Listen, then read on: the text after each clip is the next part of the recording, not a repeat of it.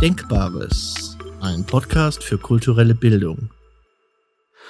Advent in der Corona-Krise. Da kommt nichts mehr. Oder doch? Von Joachim Valentin. Da kommt nichts mehr. So denken vermutlich mehr Menschen in diesen Wintertagen als sonst. Ein Virus, das gut mit den biblischen Plagen verglichen werden kann, raubt so vieles, dass Normalität kaum mehr vorstellbar ist. Ja, die oft langweilige und missachtete Normalität von vor Corona hat sich geradezu in ein Heilsversprechen verwandelt. Wirtschaftliche Einschränkungen, Tod und Krankheit in unmittelbarer Nähe und massive Einschränkungen, ja komplette Verluste dessen, was uns freudig am Leben hält, haben es so weit kommen lassen. Gemeinsames Feiern, Kulturgenuss, Gottesdienst, Reisen, Begegnungen mit lieben oder interessanten Menschen, all das geht nicht mehr. Mancher fühlt sich wie tot.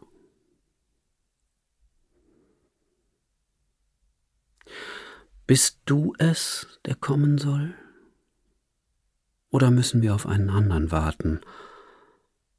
So fragt für uns Johannes der Täufer Jesus im Matthäusevangelium zweites Kapitel, Vers 3. Und stellt ihm damit die Frage des Advents schlechthin. Johannes ist am Ende wie wir. Für ihn kommt nichts mehr als der Tod.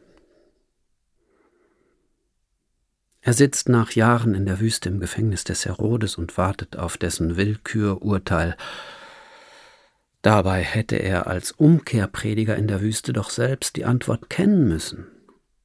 Kehrt um und glaubt an das Evangelium, hatte er allen zugerufen, bevor er sie mit lebendigem Wasser übergoss zur Reinigung, zur Klärung ihres Blicks, zur Ermutigung mit der Kraft eines neuen Anfangs. Corona hat uns in die Wüste geschickt, wie den Täufer Johannes. Es hat uns ein Fasten aufgezwungen. Würden wir jetzt predigen, ja, wir erwarten ihn, Christus, der am Ende der Zeiten allem Übel und Leid ein Ende setzt, der Gerechtigkeit, Frieden und Leben schafft und dessen Geburt den Anfang allen Heils wir an Weihnachten feiern wollen, klänge das eher wie eine billige Vertröstung. Wenn wir aber im Heute, im Advent, ehrlicher sagen, wir fasten wieder, es ist ein echtes und grundständiges Fasten, kommt das unserer Realität viel näher. Wir verzichten auf so viel Wertvolles und Lebensstiftendes, um etwas Größerem willen, des Lebens der anderen. Und spüren wir nicht den Mehrwert dieser Vorbereitung?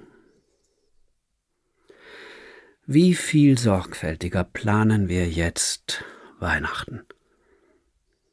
Wie genau überlegen wir, wen wir jetzt im Advent treffen oder für ein ausführliches Gespräch anrufen, wie wir uns spirituell zu Hause vorbereiten, wie wir unsere Wohnung schmücken, welche Texte wir lesen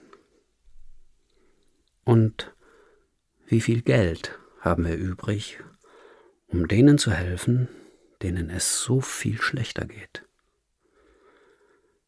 Das Reich Gottes ist schon mitten unter euch, sagt Lukas im Kapitel 17, Vers 20.